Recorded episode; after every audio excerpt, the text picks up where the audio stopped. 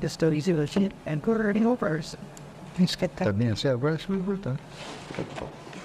Bom, é, olhando para a plateia, eu, eu praticamente, quase todos que estão aqui são meus alunos, né? São muito poucos que não são meus alunos. E é, é, quando se fala em Spinoza, por exemplo, quando nós falamos em Spinoza na sala de aula, os objetivos seriam um pouco diferentes de uma conferência. Porque numa sala de aula a gente faz um longo percurso, né? faz ter grandes investigações até chegar a alguma coisa. Agora, em termos de conferência, eu não tenho outros, outro modo né, de que, se não fazer, escolher um certo tema, eu vou escolher dois, vou tentar passar dois temas, e reduzir e tornar o mais, mais claro possível para que se possa entender. Então, o que, que eu vou fazer? Eu vou inicialmente, eu vou pensar Spinoza e na, e na a sua questão de liberdade e servidão. Spinoza e a questão da liberdade, Spinoza e a questão da natureza. E de outro lado, se der tempo para isso, eu pensaria em Spinoza e a questão da filosofia da ciência, Spinoza e a arte, Spinoza e a literatura, Spinoza e a biologia, mas isso eu não sei se dará tempo, né? Vou tentar, vou tentar. Então vamos lá. É, a questão da liberdade e a questão da servidão é um dos temas centrais da obra do Spinoza. De um lado central e de outro lado surpreendente. Porque quando Spinoza pensa a questão da liberdade, ele não se articula com nenhuma das filosofias ocidentais. O Spinoza, ao pensar a liberdade, ele está se opondo a todos os temas tradicionais que nos acompanham quando nós pensamos essa questão. A liberdade para Spinoza, ela é praticamente uma grande surpresa, grande surpresa para o historiador de filosofia.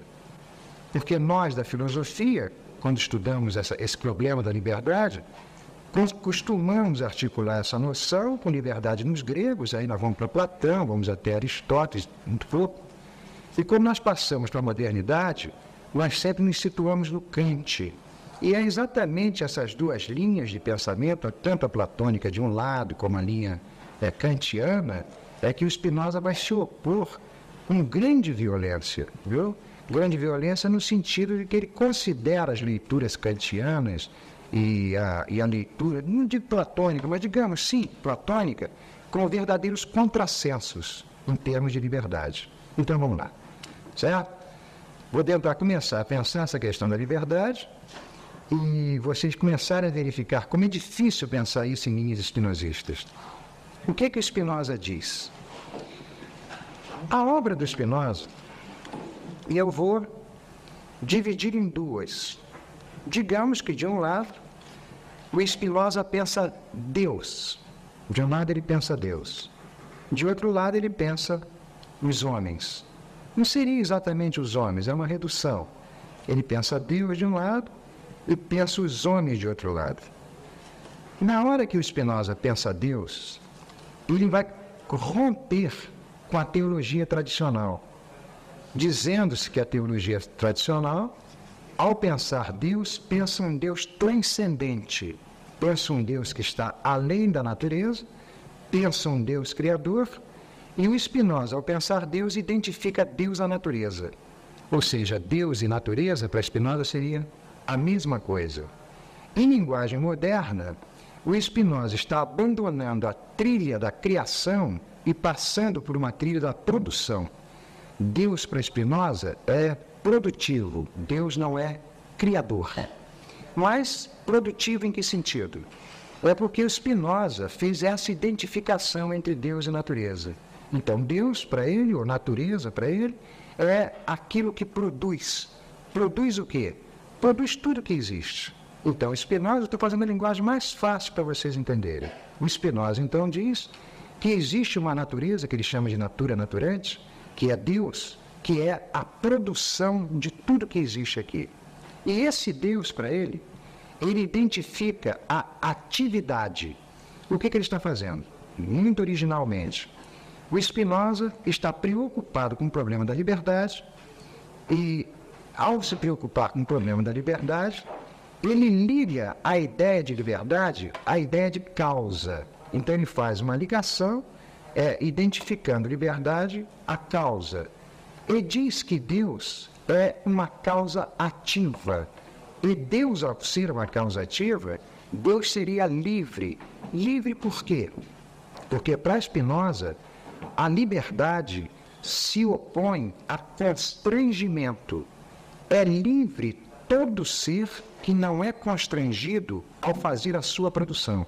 Então, para ele, Deus ou a natureza, no ato produtivo, não teria sobre si nenhum constrangimento e por isso seria livre. Então, veja, a definição negativa que o Spinoza está dando, ele está dizendo que a liberdade se explica pela ausência de constrangimento, ou seja, Deus é livre porque não é constrangido por nada a ação divina não implica, não há possibilidade de Deus ser constrangido no seu ato produtivo, por isso ele identifica Deus, a causa ativa, a liberdade, a ausência de constrangimento.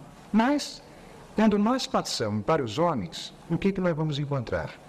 Os homens, entre eles, ou os homens entre as coisas, necessariamente os homens são constrangidos por forças externas a eles.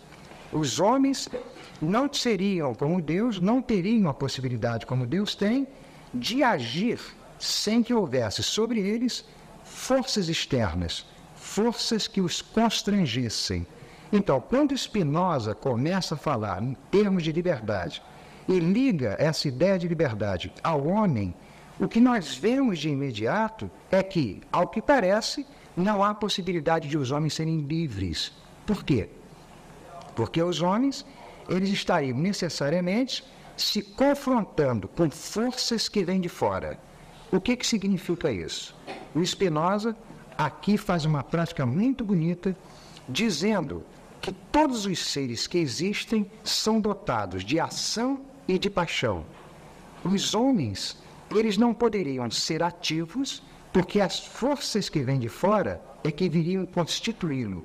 Então, todos os seres que para se constituir precisam de forças que vêm de fora, seriam seres apaixonados. Então, o homem, enquanto tal, ele seria um ser apaixonado, porque ele não poderia agir a partir dele. Ele necessitaria de forças que vêm de fora que iriam constituí-lo. Então, nessa posição inicial, o homem sendo tomado como um corpo apaixonado, como aquele que se constitui por forças que vêm de fora, implicaria em dizer que o homem estaria prisioneiro da servidão. Por quê? Porque Spinoza colocou que a liberdade é igual à causa ativa.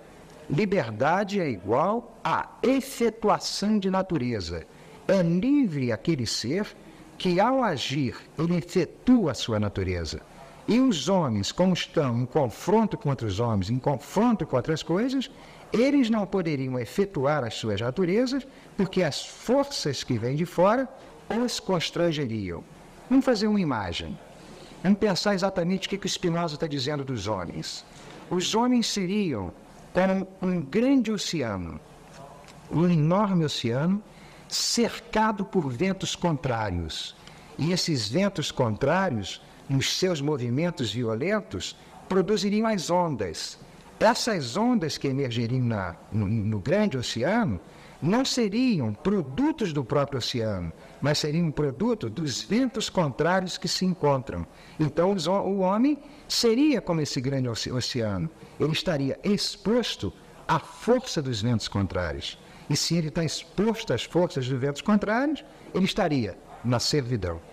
Então, toda a questão do Spinoza é encontrando a natureza humana nesse universo em que as forças contrárias não passam, não param de passar sobre ele, toda a questão do Spinoza é investigar se o homem, em alguma situação, ele pode ser livre. Ser livre seria o quê? Ser a causa ativa das suas próprias ações. Foi bem? Não, para meus alunos não, para quem não é aluno. se foi claro. Foi claro? Tá? Porque vou me sustentar nisso para seguir, viu? Então, resumindo, Deus é livre, porque nada o constrange. Os homens, pelo menos nesse espaço que eu estou colocando para vocês nesse momento, ao homem estaria impedida a liberdade. Por quê? Porque necessariamente os homens se defrontariam com forças que vêm de fora. E essas forças que vêm de fora o constrangeriam. Então, para Spinoza, toda a questão dele é verificar se o homem pode ter a sua vida produzida por forças que vêm de dentro. Essas forças que vêm de dentro seriam as forças ou as causas livres que gerariam a liberdade. Essas forças que vêm de dentro, conforme Spinoza está colocando, numa linguagem mais apropriada para o nosso século e uns 200 anos depois, é o que Nietzsche chama de vontade de potência. Mesma coisa. Então, Spinoza está dizendo que a liberdade só se dá se forças que vier de dentro constituírem a sua vida. Ponto. Agora eu abandono esse campo da liberdade e passo rapidamente para um campo epistemológico. Passo por uma prática de epistemologia espinosista para poder fazer a ligação com isso daqui, para vocês poderem entender e perguntarem. Bom? O Spinoza então colocou essa questão da liberdade. Só há liberdade, só há liberdade se a sua vida for produzida por você mesmo. Agora, veja bem, a liberdade para ele seria aquele que pode efetuar a sua natureza, aquele que não pode efetuar a sua própria natureza, em razão de forças que vêm de fora, esse está na servidão. Em seguida, rapidamente, a, epistemologia espinosista. O que diz Spinoza? Ele fala na existência de três gêneros do conhecimento. Ele diz que o homem, necessariamente, ele está articulado com três gêneros de conhecimento. Não quer dizer que ele tenha que atingir todos os três gêneros, mas são os três gêneros de conhecimento possíveis para ele. O primeiro gênero de conhecimento é o que Spinoza chama o gênero da experiência vaga, ou o gênero da consciência. Ou seja, o Spinoza agora vai nos fazer uma tese da consciência, explicando que a nossa consciência, isso que nós temos e chamamos de consciência, é apenas um efeito, um resultado dos encontros que os nossos corpos fazem na natureza. Ou seja, o meu corpo, a minha vida, não para de se encontrar com outros corpos e com outras vidas.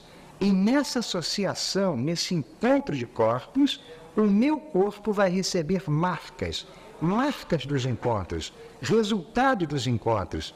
E a minha consciência é exatamente isso, o efeito de encontro de corpos. Então a minha consciência é constituída por marcas, ou signos, ou letras. A minha consciência é apenas o resultado desses encontros de corpos, o que implica em dizer que a minha consciência não é ativa, ela é resultado de forças que vêm de fora. Ora, se a minha consciência é resultado de forças que vêm de fora, significa que o homem da consciência é o homem da servidão. O homem da consciência, o homem que não consegue ultrapassar a sua própria consciência, ele estará sempre constituído por essas forças que vêm de fora e ele é um corpo apaixonado, ele é um efeito em termos físicos, ele é um resultado. O que, que ele é então? Ele é aquilo que as forças que vierem de fora determinarem que ele seja. Nesse momento da consciência, nesse momento do primeiro gênero do conhecimento, o Spinoza está nos dizendo que a servidão é total. Agora, o segundo gênero do conhecimento seria a razão. A razão é uma noção comum já é uma prática em que o homem começa a ter atividade. O homem se relaciona com a natureza e começa a entender as noções comuns da natureza. O que, que seria isso? A razão, o segundo gênero do conhecimento, é o que nós chamamos tradicionalmente aí de conhecimento. Seria a capacidade do sujeito humano de conhecer aquilo que está do lado de fora. Ou seja, em vez de ele ser apenas um resultado das forças que vêm de fora, ele se torna capaz de conhecer alguma coisa que está do lado de fora. Então, no segundo gênero do conhecimento, o homem já tem um poder de conhecer aquilo que está do lado de fora dele. Mas esse conhecimento não permite ainda que o homem seja produtor ou criador, porque o segundo gênero de conhecimento é um tipo de conhecimento em que o homem tem a capacidade de conhecer aquilo que já existe. Ele vai conhecer as relações do que existe. Ele vai dar conta dos objetos que estão fora dele. Ou seja, o segundo gênero de conhecimento já nos faz ultrapassar a consciência e já nos permite conhecer a realidade. Ou seja, está nascendo uma possibilidade de uma prática científica. Agora, o terceiro gênero de conhecimento, que Spinoza chama de ciência intuitiva, já não é um conhecimento como o segundo gênero, que é o conhecimento daquilo que está do lado de fora. O terceiro gênero de conhecimento é o poder de invenção e de rigor do sujeito humano. É quando o sujeito humano, em vez de apenas estar conhecendo aquilo que está fora dele, pelo terceiro gênero de conhecimento, por essa ciência intuitiva, o sujeito humano vai inventar e criar. Ou seja, o terceiro gênero do conhecimento, a diferença do segundo gênero, que é a razão, este segundo gênero, a razão, busca a verdade no campo epistemológico e busca o melhor no campo moral, enquanto o terceiro gênero de conhecimento objetiva produzir novos modos de vida. O terceiro gênero do conhecimento é inventor, é criativo. A função dele é como a função da arte, produzir o novo. E a função dele é como a matemática, altamente rigorosa. Ou seja, o terceiro gênero não está aqui para buscar o que é melhor para os homens, nem buscar o que é verdadeiro na natureza. O terceiro gênero do conhecimento é para ultrapassar aquilo que é. É para produzir um novo, produzir novos modos de vida, novas linhas, novas formas de pensamento, uma outra arte, uma outra música, um outro pensamento. O Spinoza, já no século XVII, anunciava a nós, ele já anunciava a fadiga que o mundo está nos causando. Ele já anunciava que era necessário produzir alguma coisa de novo para que a vida pudesse passar. Então, nesse terceiro gênero de conhecimento, conforme Spinoza está colocando, é que eu vou articular esse terceiro gênero de conhecimento, que é o poder da invenção, que é aquilo que Nietzsche, por exemplo, chama de pensamento, aquilo que o Foucault, Deleuze chama de pensamento, que é a ciência intuitiva espinosista, que é o poder de produzir novos modos de vida, produzir outra maneira de existir. Não é? Esse terceiro gênero de conhecimento é que vai se ligar com a questão da liberdade. Então, acho que agora eu começo a aula, certo? Acho que eu montei e dou início aqui né, a todo o tema que eu queria colocar. Liberdade e pensamento. É a grande questão do Spinoza. Quando eu coloco isso, mostra que o que Spinoza está objetivando é a produção de um tipo de vida que vai obter a liberdade, mas vai obter essa liberdade através da força maior da vida. A força maior da vida é o pensamento. Então, liberdade e pensamento para Spinoza vão se articular. Eu agora faço o quê? Para poder dentro dessas dificuldades de apresentar um pensador como Spinoza numa conferência, eu vou pegar espinosistas. Entendeu? Vou pegar espinosistas. E vou falar dos espinosistas porque é como se falasse do Spinoza. Por que, que é como se falasse do Spinoza? Porque o Spinoza é um pensador do devir, é um pensador do processo. Ele não existe de modo nenhum uma obra do Spinoza. O que existe são os processos espinosistas. O que existe são aqueles pensadores que se articularam com Spinoza e fizeram a obra dele passar. Aliás, nós não podemos pensar nenhuma obra que não seja assim. Uma obra não é aquilo que ela foi, não é aquilo que nasceu dela, não é aquilo que ela é, mas é o processo que ela tem. Ou seja, que autores, que pensadores se articularam com Spinoza? Quem se ligou com Spinoza? E nessa ligação que foi feita com Spinoza, que pensamentos e que novos modos de vida nasceram para nós? Porque se não nasceram novos modos de vida, ou se novas linhas de pensamento não passaram, não foi articulação com Spinoza, certo? Pelo menos não foi uma articulação com Spinoza no terceiro gênero do conhecimento. Porque para fazer articulação com Spinoza, nesse terceiro gênero do conhecimento, é necessariamente onde você vai verificar as passagens de pensamento inteiramente novos na nossa história. Claro? Bom, primeiro deles, Michel Foucault, certo? Segundo dele, eu não sei se eu conseguirei passar muito ele. É, é, um, é um pensador de história natural chamado Saint-Hilaire, que provavelmente vocês terão uma surpresa, ele é muito mais bonito que o Michel Foucault, viu? E o terceiro dele é aquele com que eu faço os meus devires, é o Gilles Deleuze. Então, vou tentar apresentar esses três pensadores muito resumidamente para mostrar o que, que é pensamento e liberdade para esse autor. Muito bem. O Michel Foucault é, tem uma longa, uma grande obra, uma longa obra, né? aliás, muito combatida, muito criticada, aliás, tolamente criticada, sempre muito mal pensado, Foucault, porque sempre pensam Foucault como o homem do segundo gênero do conhecimento, ele é um do terceiro gênero do conhecimento. Aí as pessoas confundem muito o que, que Foucault está fazendo. Mas o Foucault, no final da, na, da vida dele, ele começa a se preocupar com a Grécia. Ele vai se preocupar inteiramente com a Grécia, abandona os chamados século XVII, XIX, o mesmo século XX, que foram os investimentos iniciais dele, e vai investir na Grécia. Ora, quando nós vemos um filósofo, um filósofo do século XX, nesse século tão atordoante dos fracassos das revoluções, etc., né, atordoante para nós aqui, vemos um Foucault retornar ao, à Grécia, às Grécias do 5 e do 4, a impressão que nós temos é que Foucault abandonou o campo de batalha e se encaminhou para as curiosidades, mas não é nada disso. O Foucault se dirigiu ao século IV e ao século V para fazer o seu investimento teórico, ele é exatamente um espinosista. Ele está se dirigindo para ali porque a partir dali ele vai trazer alguma coisa de novo para nós, certo?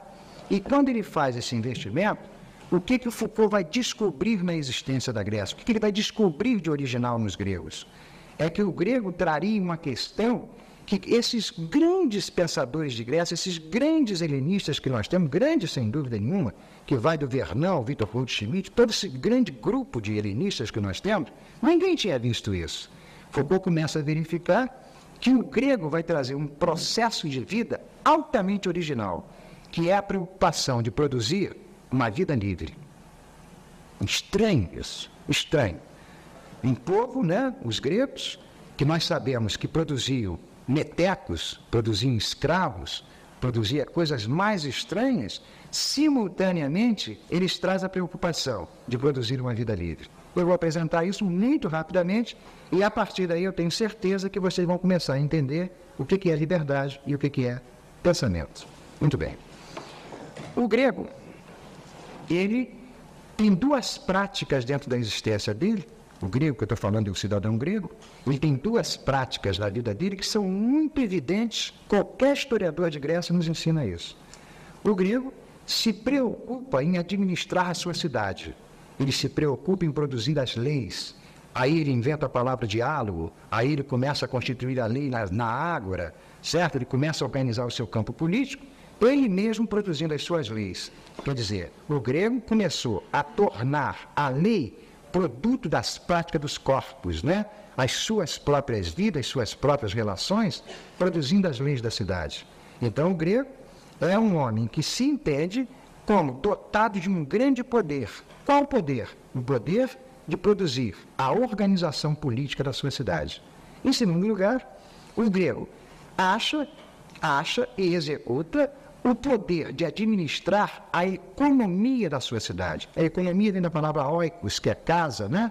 Então ele tem essa preocupação de produzir a economia da sua cidade. Então o grego traz dois problemas, dois problemas com ele, quais problemas? Ele traz o problema de ser aquele que tem o poder de administrar a sua cidade e aquele que tem o poder de administrar a economia da sua cidade. e ele pensa no grego. Como eu poderei ter poder sobre a cidade ou ter poder sobre a casa se eu não tiver, em primeiro lugar, poder sobre mim mesmo? Né? Então, o grego, ao fazer essa prática de poder sobre a cidade, poder sobre a economia, ele libera uma terceira questão, que é o poder sobre si próprio. E ao levantar essa questão de poder sobre si próprio, é exatamente o momento que ele está levantando a questão da liberdade do pensamento. Por quê? Porque o grego vai achar que a única maneira que ele pode faz, fazer uma prática de poder, de administração, seja da cidade, seja do seu campo econômico, é um momento em que ele tiver poder sobre si próprio. E a partir daí o, o grego inventa uma prática muito nova que se chama relação agonística de si consigo próprio. O que, que é isso? O grego coloca que todos os homens trariam dentro dele múltiplas forças, forças que tenderiam para o fora, forças que tenderiam para o religioso, forças que tenderiam para o supersticioso, forças que tenderiam à submissão e forças ativas. Então, o grego vai colocar que um homem só pode se constituir livremente se ele realizar a si próprio como um campo de batalha, se ele realizar a si próprio como um confronto de forças. Forças vão entrar em luta dentro de si próprio, é isso que o Foucault está chamando de confronto agonístico, exatamente a maneira espinosista. Forças que vão entrar em luta, em confronto consigo próprio, para produzir uma vida livre. Ou seja, o homem é livre na hora que as forças ativas dominarem as forças que tendem à submissão. O grego está produzindo a partir daí o que se chama uma estética da existência. O que, que é isso? É que quando nós pensamos a categoria de arte, nós sempre pensamos a arte como um produto, algo que os homens produzem, né? um produto que é oferecido ao mundo, oferecido ao mercado, e os gregos vão pensar a estética em termos de existência. Ou seja, a questão estética do grego não é produzir um objeto do fora dele, mas é produzir uma vida bela. E produzir uma vida bela é um momento em que você tiver liberdade. E essa liberdade é um momento que as forças ativas dominarem as forças reativas. É um momento em que o pensamento, ou o terceiro gênero do conhecimento, conforme Spinoza, dirigir a sua vida. Então o grego se preocupa em produzir essa estética de existência, essa vida superior, essa vida livre, porque para ele a liberdade só é conseguida no momento em que quem dirige a sua vida é você mesmo. Ou seja, o grego está dizendo que só há liberdade quando a causa da minha existência vier de dentro de mim. Claro que. Foi bem aqui? Está sempre aberto para pergunta, viu? Ponto aqui, não posso mais aqui, certo? Não posso mais aqui. E essa, essa é a relação Foucault, Foucault Spinoza, relação pensamento-liberdade, né, que aparece na obra de Foucault, e é muito nítido, vocês lendo, vocês vão ver que há toda uma inspiração espinosista, e essa inspiração espinosista que passa por Foucault, evidentemente modifica as nossas metodologias, nossos instrumentos epistemológicos, nos permite a construção de novos conceitos teóricos, ou seja, o pensamento começa a se movimentar por linhas que não eram fechadas, eram linhas que nunca tinham aparecido. Nós agora podemos pensar, através dessa composição Foucault-Spinoza, nós podemos pensar a formação da subjetividade fora das tolices clássicas que estão aí, vinda de linhas que eu prefiro não dizer quais, né? Ou seja, através desses modos de pensar, nós temos novos meios de entender a formação da subjetividade, a formação da natureza, etc. Olha, está aberto para pergunta, porque eu não sei se está indo muito difícil. Viu? Pode ser que eu esteja falando né? Eu sei que muitos dos meus alunos que estão aqui, não tenho dúvida que eles estão entendendo, mas pode ser que esteja difícil para os outros. Vocês colocam, modificam se for necessário. Pois não. Eu não estou vendo nada, hein? Daqui para lá eu não vejo nada. Nada. Eu sei que ele era, mas não vejo nada. Essa Peter deu. É. It, é uma questão mesmo, meu. Não tem que a gente anda nas umas coisas aí. E tô, é esse This shows the output in the student disadvantage. It could give him part of that, but other than that, not for your background. What is the effort going to be started? I hope once by starting maths and história da antiguidade. Começa na Grécia. É quando eu fiz o plano vai testar para deixar de ser oportunidade. E eu estou, momento, trabalhando com um determinado autor, se chama Martin Bernal, em que ele chama atenção por seguinte aspecto. Para a construção é, de um modelo é, de interpretação histórica que tem o step mencionado e que é feita, de certa forma, é, é apagar organizações legislativas para a formação deste direito para todos.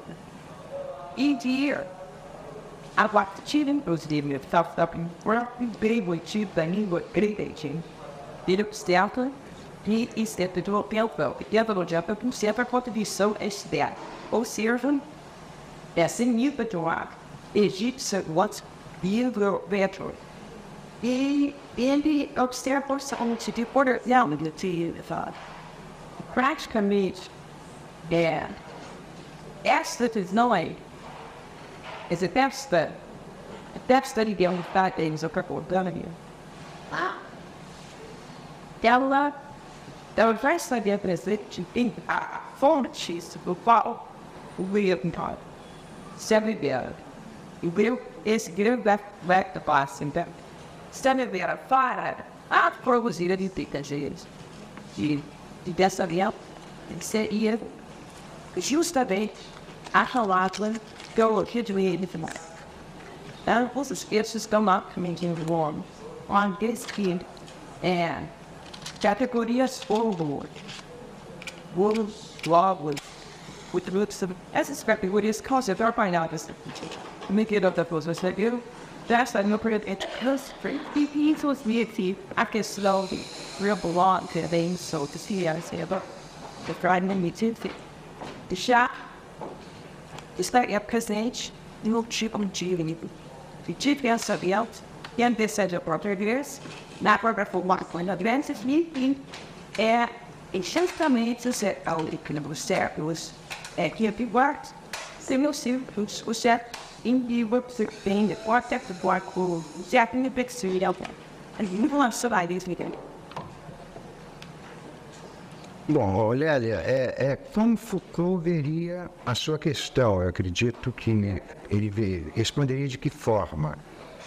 É, a questão do Foucault, né? Foucault espinosista, né? Sempre mantendo essa posição para não ficar perdido o tema. Foucault enquanto uma linha altamente espinosista. A questão do Foucault, ela deriva das grandes investigações históricas que nós temos por aí. Porque nós vemos todas essas investigações históricas que aparecem para nós dirigidas para determinados objetivos que não serão o mesmo do Foucault. A originalidade do Foucault, para ficar bem clara, né, e não me alongar na resposta, a originalidade do Foucault é que ele se preocupa com a questão de formação de subjetividade grega. Bom, quando nós ouvimos esse título, esse sintagma, formação de subjetividade, nós temos já um índice de entender mais ou menos o que o Foucault quer, fa quer fazer, ou o que, que ele está falando. Ele quer pensar como emerge dentro de um campo social, século V, século IV da Grécia, o sujeito humano. O que é o sujeito dentro da Grécia? E o que, que o Foucault faz? O Foucault abandona as tradições das pesquisas, e aí ele diz, pelo menos na História da Sexualidade 2, ele nos diz isso, que ele abandona a tradição das pesquisas exatamente porque ele vai encontrar entre os gregos essa prática que ele está chamando de relação de si para consigo próprio, de agonística, que ele encontra isso nos gregos. Muito bem, ele encontrou isso nos gregos, então ele vai para frente, ele começa a fazer esse trabalho, vem fazendo os trabalhos depois em Roma, vem para a Idade Média, ele vem seguindo o trabalho dele. Agora, será que o Foucault ligou isso com algum outro campo histórico? Se ele articulou isso com outro tipo de campo de saber? Não, ele não fez essa articulação. Isso não quer dizer que não possa ter havido, mas talvez queira dizer, talvez queira dizer, que o Foucault toma essa prática dos gregos como uma invenção grega. Ele toma como uma invenção grega. Ele coloca muito claramente na obra dele de que essa prática de produção de subjetividade por relação de si para consigo próprio, ou seja, tal terceiro gênero de conhecimento do Spinoza, como alguma coisa que foram os gregos que inventaram, os gregos que inventaram, e que você não poderia dar conta, aí está a sua questão, você não poderia dar conta disso na análise ou na investigação de qualquer campo de saber. Ele diz não poderia. Porque o que ele está falando aí não é propriamente um campo de saber, ele está falando em campo de poder. São relações de forças, são novos tipos de relação de força que os gregos estão produzindo. Essas relações de forças que os gregos estão produzindo é exatamente o que Spinoza está chamando de natureza livre. Porque a noção de natureza do Spinoza, que eu vou tentar passar nessa segunda parte, vai ser muito difícil, eu vou tentar passar, é que desloca exatamente a questão que você teria colocado. Porque é evidente, muitos leitores do Foucault verificam, verificam se os gregos inventaram alguma coisa nova, e o que, que eles inventaram? A relação de si para consigo próprio. De onde saiu isso? É evidente. Então Foucault dá uma resposta vaga, muito vaga. Ele diz: não, sem dúvida nenhuma, isso deriva dos saberes gregos, que leva para o teu campo. E os saberes gregos derivam de onde? Mas o que importa para Foucault não é o fato de ter derivado dos saberes. O que vai importar para ele é aquela invenção grega. É essa invenção grega. Ou seja, o grego produ tentando produzir uma subjetividade livre, que, segundo Foucault, isso vai ocorrer dentro da Grécia, mas ao longo da história vai ser capturada. Vai ser capturada. Porque o que o grego está é, é, visando ali é produzir um sujeito com o direito da liberdade, com o direito da diferença, com o direito da metamorfose. Por exemplo, se nós ligarmos essa invenção grega com o nosso tempo, que é um tempo que se preocupa em produzir individuação e identidade, a prática grega reaparece aqui dentro de nós. Quer dizer, uma tentativa constante de produzir uma subjetividade livre, diferencial, metamorfose, etc. Não sei se foi bem, Lélio, tá? Bom, Usa por perfume. tá. Você falou em conhecimento, eu não sei se seria para a segunda parte aí, né? Que o Letes, mas é, como é que você pode esperava de ter esse conhecimento? É uma ligação que vem daquelas forças interiores ou é totalmente lançado para as forças exteriores? Quando eu coloquei a questão do conhecimento, eu coloquei o primeiro gênero, né, que eu identifiquei a consciência. A consciência seria necessariamente muito mais do que aquilo que eu disse, viu? A consciência seria determinada por forças que vêm de fora. Como é que Spinoza explica isso? Ele explica da seguinte forma: nós somos um corpo. Eu vou reduzir o máximo para fazer bem claro, viu? Nós somos um corpo e somos cercados por multidão de corpos. Como nós somos um corpo e somos cercados por uma multidão de corpos, nós estaríamos, pelo menos, entre aspas, sob a, do, a dominação do acaso dos encontros. O que quer dizer isso? Nós não podemos fazer o domínio dos encontros que o meu corpo vai fazer ao longo da sua existência. Então, nós não paramos de fazer encontros com outros corpos por aí. A nossa existência se daria por esses encontros de corpos. E os corpos com os quais nós nos encontramos, eles produziriam forças sobre os nossos. E essas forças que eles produziriam sobre nós daria como resultado as marcas. As marcas são os signos, porque o Spinoza está fazendo uma teoria da consciência totalmente oposta às teorias clássicas que nós temos no Ocidente. Porque nós temos duas teorias de consciência que predominam no nosso mundo, a marxista e a fenomenológica, consciência intencional, por exemplo, que o Spinoza está se opondo a isso. Ele está dizendo que a consciência é um resultado de encontros e marcas. Logo, a consciência não é capaz de entender nada além dessas marcas. A consciência fica numa gramática, numa lei das marcas. Em seguida, em seguida a esse processo, que parece que aí nós estamos inteiramente perdidos, o Spinoza tenta ir para o segundo gênero do conhecimento, que já seria um poder que nós teríamos de conhecer as coisas além das marcas, e ir para o terceiro gênero, que seria o pensamento relacionado com o próprio pensamento. Então, pela sua pergunta, nós teríamos que iniciar pelo primeiro gênero. Inevitavelmente, todos nós começaríamos no primeiro gênero. É muito claro isso que o Spinoza está dizendo. E está mostrando que o sujeito humano, quando ele começa aqui na existência, o sujeito humano começa criança. E a criança é necessariamente é, resguardada por forças que vêm de fora. Ou seja, você pega uma criança, essa criança se constitui por forças que vêm de fora, preceptores, colégios, seja lá o que for, é, o, a, o, a, o guerreiro grego, não importa o que for. A criança é constituída por forças que vêm de fora. Então, essa criança, ela se torna uma criança da consciência.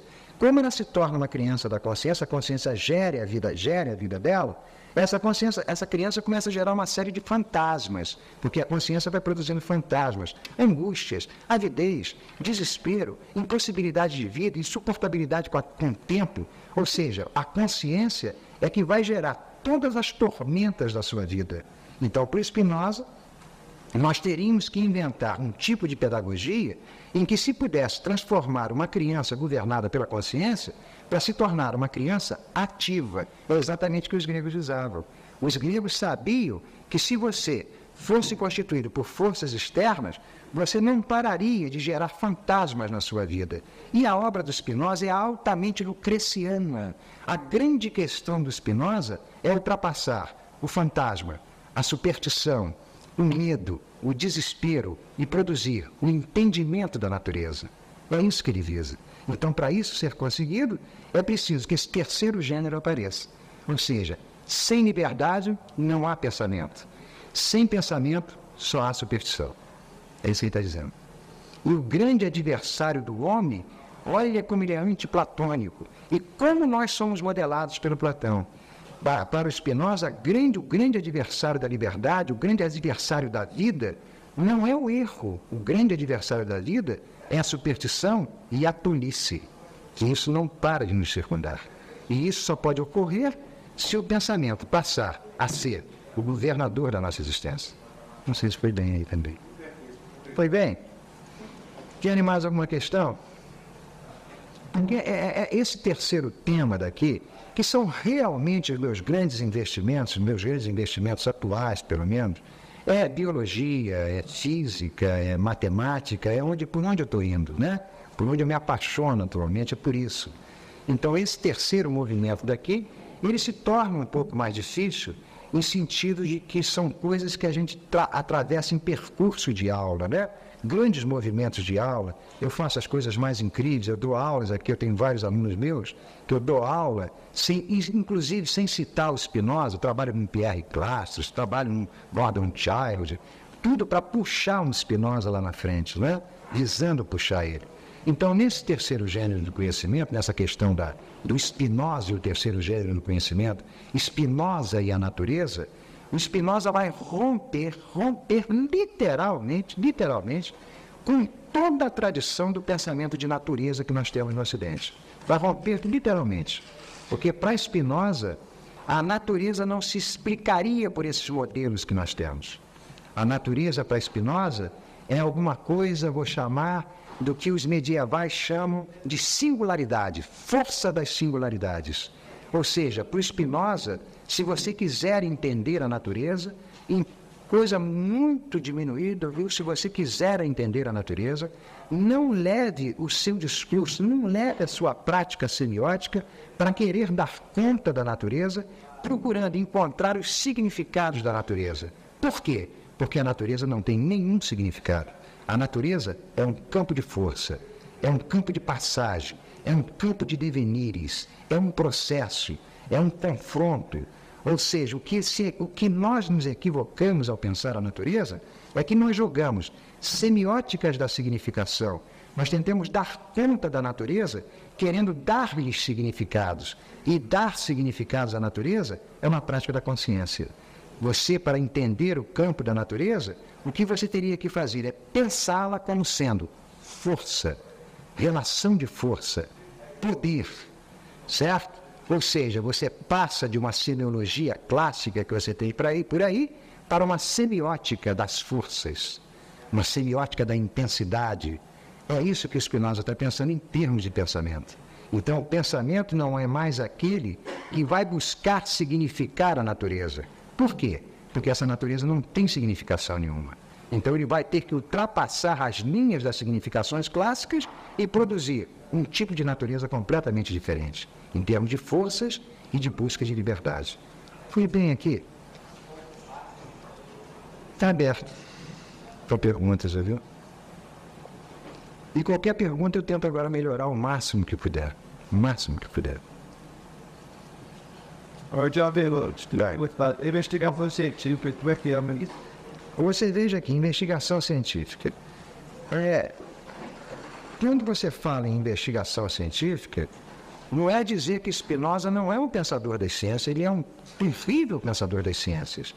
Mas o que ele está objetivando ao pensar as ciências é exatamente ultrapassar aquilo que eu coloquei, superstições e tolices, para pensar as ciências num campo de forças. Se poderia citar alguma ciência que no mundo moderno é espinosista? Sim. A biologia molecular, talvez a física quântica, certo? Talvez determinadas práticas de literatura, determinadas práticas de história seriam espinosistas. Espinosistas no sentido de que Spinoza está pensando as ciências, mas ele está fazendo uma semiótica inteiramente diferencial. Ou seja, há ciências que seriam ciências até mesmo de primeiro gênero do conhecimento. Ciências fantasmáticas, ciências da significação, ciências da tolice. E o Spinoza tentando passar um campo científico em que as questões são completamente diferentes. O exemplo que eu dei de biologia molecular não é um exemplo geral, mas você teria determinados autores que, sem dúvida nenhuma, são espinosistas. Jacó, é, etc., né? Jacó, Saint-Hilaire, que são pensadores que, ao pensar a, a matéria viva, ao pensar o ser vivo, eles puxam novas linhas de pensamento. Então há uma ciência espinosista, sem dúvida nenhuma, como há uma filosofia espinosista, como há uma arte espinosista, como há uma música espinosista, etc.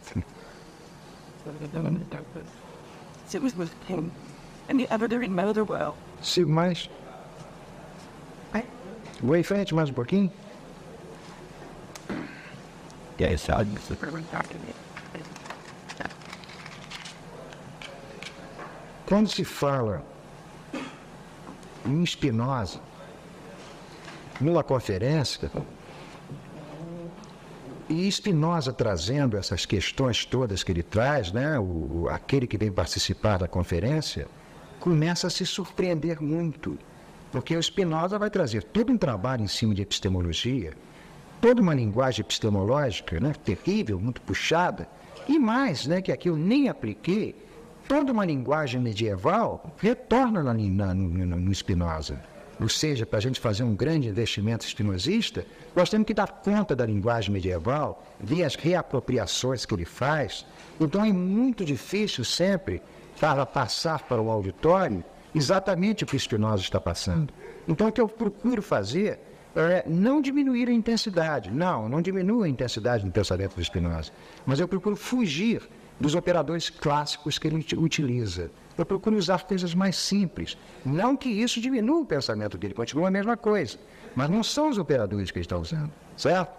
Então, quando vocês lerem Spinoza, vocês resolverem fazer a investigação em Spinoza, vocês vão verificar que a terminologia, os operadores teóricos que ele usa, são muito difíceis porque eles são muito clássicos. É essência, é existência, é forma, é distinção formal, distinção de razão. São essas categorias que ele usa. Isso talvez dificulte muito uma pessoa que nunca ouviu Spinoza e espera de Spinoza uma linguagem comum. Não, não é.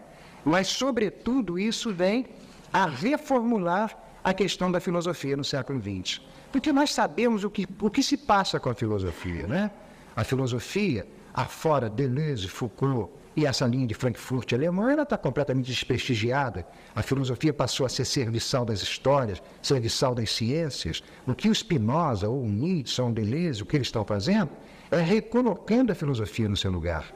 Ou seja, a filosofia é exatamente o terceiro gênero do conhecimento. É pela filosofia, com a filosofia, que nós fazemos as maiores associações com a natureza. É com ela que nós aprendemos que a natureza não é, atenção, nosso mestre, ela é nossa aliada. Nós aprendemos que fazendo alianças com a natureza, a nossa vida vai se engrandecer. Ou seja, a filosofia se torna, de um lado, uma epistemologia, mas, sobretudo, uma ética. Daí o nome ética da obra dele, certo? A filosofia é exatamente para produzir uma vida superior. Agora eu deixo para vocês. Let's go to the snake on vision and say to see, hey, really penny or A consciência das coisas que vem fora tem sido desse centro. Olha, o que, o que diz Spinoza é o seguinte, é, aqui é até muito próximo do que o Nietzsche diz, viu? Ele diz que a consciência é, uma, é um órgão da vida. A consciência é um órgão da vida. E ela teria a função de dar conta dos encontros em que nós vivemos, certo? A consciência seria alguma coisa muito próxima ao hábito, no caso do Rimbe, muito próxima ao hábito. A consciência, ela iria dar, dando conta das nossas relações imediatas. Mas o que nós temos que evitar é que a consciência se torne epistêmica e ética. Porque se ela se tornar epistêmica e ética, nós vamos ver uma epistemologia e uma ética do medo, do terror e da tolice. Porque ela é apenas um resultado. A consciência não é uma força da natureza, ela é um efeito das forças da natureza. Ela é resultado das forças da natureza. Então é exatamente ultrapassar a consciência, desqualificar a consciência. Eu não disse acabar com a consciência, disse desqualificá-la enquanto práticas éticas e epistemológicas, que é exatamente o movimento socrático. Porque quando você lê a história da filosofia, você verifica que o que o Sócrates vai fazer é transformar a consciência como o nosso centro de saber. Ele transforma como centro de saber e o Ocidente vai seguir essa trilha. O que o Spinoza está fazendo é desqualificando a consciência. Ou seja, não é melhorar a consciência, é desqualificá-la enquanto, enquanto poder que ela não tem nenhum de nos conduzir para uma vida superior. Sempre que nós formos regidos por elas, nós estaremos fantasmatizados. Well, quality. Where is Nell going? And where's where's the lines in the suits of black. It has. But then you. That's it. That's a lot of more thinking. Por exemplo, quando nós lemos Lacan, ou quando nós lemos uma obra de dois espinosistas, Deleuze e Guattari, o Antiédipo, nós temos uma surpresa imediata, imediata. Não estou, não estou, inicialmente, não há dúvida nenhuma que Lacan é um grande pensador, não há dúvida nenhuma, que vai nos deixar muitas coisas tá, para os outros séculos, não há dúvida nenhuma. Mas, quando nós lemos Lacan, a obra do Lacan, que está pensando o quê? Está pensando a herança do Freud, o inconsciente. E quando vemos o Deleuze e Guattari no Antiédipo e no Mille Platô pensando a mesma coisa, o inconsciente, nós temos a maior surpresa. A maior surpresa. Porque nós que estamos habituados com as leituras é, Freud, é, psicanálise francesa de 30 para cá, nós tomamos a maior surpresa, porque enquanto que a psicanálise está falando no inconsciente, está dizendo família, castração, édipo, fantasma, nós passamos para cá pelo antiédipo, o que a gente lê? Forças, máquinas, combinações, passagens de limite. O que, que nós vemos? Nós vemos um pensador, cá do lado direito, né?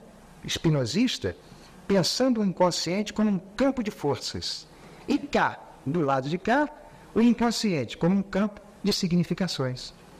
Então, evidentemente, evidentemente, o inconsciente que querem nos passar é o inconsciente da superstição.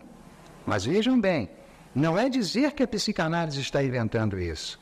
Esse inconsciente fantasmatizado, castrado e de piano, ele é real, porque são as forças políticas reais, reais que a o produzem.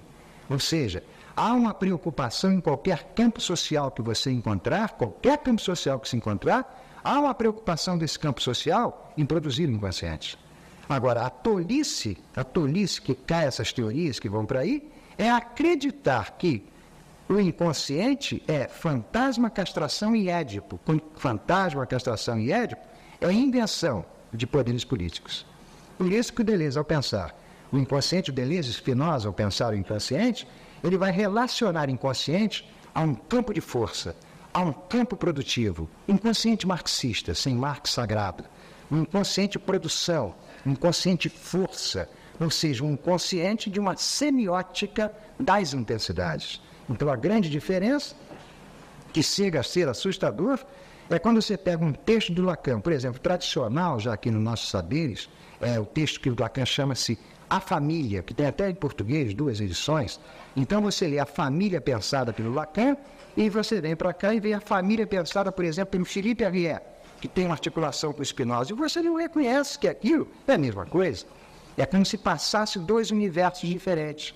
De um lado, uma estrutura significativa, uma estrutura apavorante, uma estrutura do pecado, uma estrutura do crime, uma, uma, uma estrutura do pecado original, uma estrutura da dívida infinita, e do outro lado você vê um campo de força, um campo de afetos, uma linha de encontros, uma linha de alegria, uma coisa. Chega, eu não sei o que dizer. É, é, é, são os momentos, são os momentos em que o pensamento, o pensamento começa a seguir uma linha de encantamento. Ele se encanta. Porque o que, eu estou dizendo para vocês? Eu sou um teórico, eu sou um pensador. E na minha formação teórica, teve o meu momento psicanalítico, o meu momento freudiano, eu me invadi por aquilo. Aquilo me, me, me botou dentro da garganta, me fez muito mal. Então, quando eu encontro pensadores tipo de Spinoza, que, com os quais eu posso fazer um agenciamento e começar a passar uma coisa nova, não é que me dê uma esperança, não é isso. O Spinoza vai condenar a esperança também. Não é nada disso. Eu começo a entender que a vida pode ser uma coisa muito bonita. Muito bonita quando? Quando eu a penso enquanto devires e produção, e não enquanto eu a penso enquanto campo significativo e fantasmático. Então, uma leitura da psicanálise francesa, bonita, com seu encanto, toda leitura paranoica tem seu encanto, né? E é passando lá o seu encanto, mas você vendo uma leitura do lado de cá, as linhas são inteiramente diferentes. Você começa a pensar de imediato que é possível produzir um outro planeta e esse que está aí, ele está assim porque dementes e paranoicos dirigindo ele. Ou seja, eu não estou produzindo uma utopia, eu estou produzindo uma realidade. Não sei se foi bem a resposta. Se ficou claro como é. Vamos lá. Não quero um bem-aventurado aí, uma distinção de razão, uma distinção formal. Fala. Even därför är det att välja det är att bästa leti. When tecken der wunto kondiuen kip spak over credit warming. Para den start är det vilket det vigenin. Ladies van my start is with the TH market das Hochschap weiter Parkers. Olha, a, aqui, aqui vai passar alguma coisa que a Nelly estava falando do Fassbinder. Né? Lá fora, né? Que o Fassbinder assusta um pouco ela, né? Fassbinder, vocês sabem quem é, né? É, eu vou dar uma resposta espinosista, Associação Espinosa-Nietzsche, Associação Espinosa-Deleuze. Olha, para o homem não tem solução. O homem é fantasma, o homem é castração, o homem é édipo. É preciso produzir outra coisa. Literalmente. É isso que é o anúncio do Nietzsche. O anúncio de que nós precisamos produzir o super-homem. Exatamente isso que as forças que constituem o homem, elas tendem para isso. Elas tendem para essa formalização negativa, essa formalização reativa.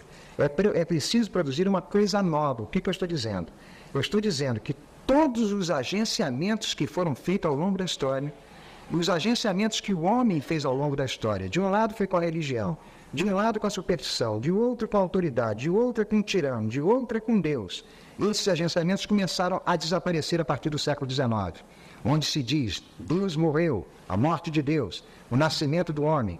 Mas o homem, quando vem substituir Deus, que um Feuerbach dá um grito de alegria, o Nietzsche nos mostra com muita clareza que era preferível que Deus continuasse aqui.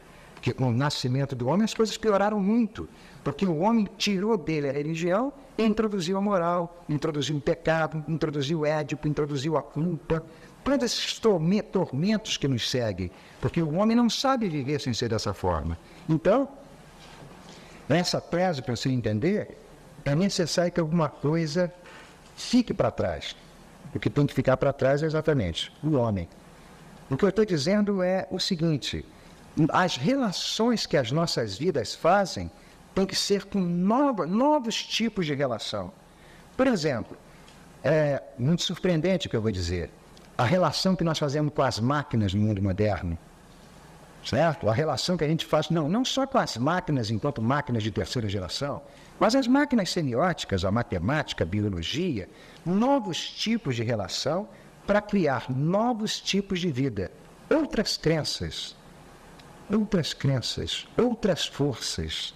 E você encontra os pensadores espinosistas que são difíceis de serem lidos porque eles estão passando exatamente isso. Por exemplo, William Bowles, não sei se vocês conhecem o trabalho dele que se chama O Almoço Nu, que é um trabalho em cima da questão da droga.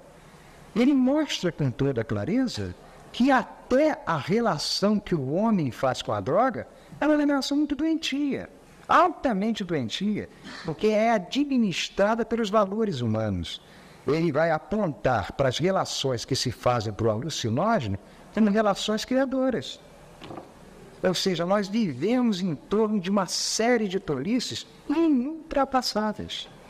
Por quê? Que nós precisamos sempre desses tipos de valores. Então é preciso produzir alguma coisa diferente para a vida passar. Uma coisa diferente na música, na arte plástica, na filosofia, na ciência, ou até, como dizem alguns alunos meus paulistas, na ternura, no amor. Produzir um outro tipo de amor porque esse já não serve mais. Por que, que não serve mais? Pegando o espinosista do princípio do século, René Nelly, por que, que esse não serve mais?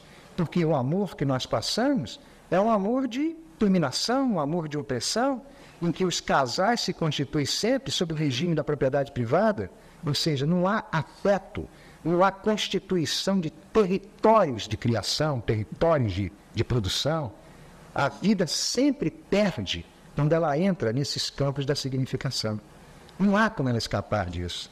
Então, o que Spinoza está dizendo é que durante séculos nós entregamos a vida de um lado a Deus, de outro lado a moral. Vamos libertá-la disso. Vamos entregar a vida às suas próprias forças. Está aberto. Não sei escrever. Oi? O Saint-Hilaire, o problema do Saint-Hilaire é porque eu tinha me proposto a falar pelo Saint-Hilaire, mas eu fiquei um pouco receoso, sabe, sabe, Lélia? Pela grande dificuldade que vai trazer. Mas eu vou dar um pequeno toque no Saint-Hilaire, um pequeno toque. Ah, o Saint-Hilaire é um, um é, ele, é, é, é, vamos chamar ele de historiador da natureza, historiador do vivo. É, um, é alguém que faz uma história do vivo. E no século XIX, no século XIX, o Saint-Hilaire começa a pensar na vida. Ele começa a pensar na vida. E de outro lado está pensando a vida o famoso Barão de Cuvier. São esses dois pensadores da vida que estão passando ali. E o Barão de Cuvier vai pensar a vida em termos de gênero, espécies, formas sensíveis, órgãos, função de órgãos, posição relativa dos órgãos, etc. E o Saint-Hilaire, quando vai pensar a vida, ele começa a liberar uma categoria muito estranha chamada anatômico. Não tem nada a ver com o anatômico da medicina, hein? Porque o anatômico aqui não é em relação à morte, é em relação à vida. Então ele começa a pensar uma categoria muito estranha chamada anatômico. Essa categoria chamada anatômico é que ele já não está pensando a vida em termos de órgãos, ele está pensando a vida em termos de uma matéria abstrata, de forças abstratas, forças afetivas que estariam por baixo dos órgãos e que seriam os verdadeiros construtores da vida. É, um exemplo disso é o, o Arthur. O Arthur espinosista. Se vocês lerem a obra do Arthur, vocês vão verificar que o Arthur não para de dizer o tempo inteiro que a vida só começará a criar forças superiores na hora que ela abandonar a determinação dos órgãos. É exatamente o que o Saint-Hilaire está pensando.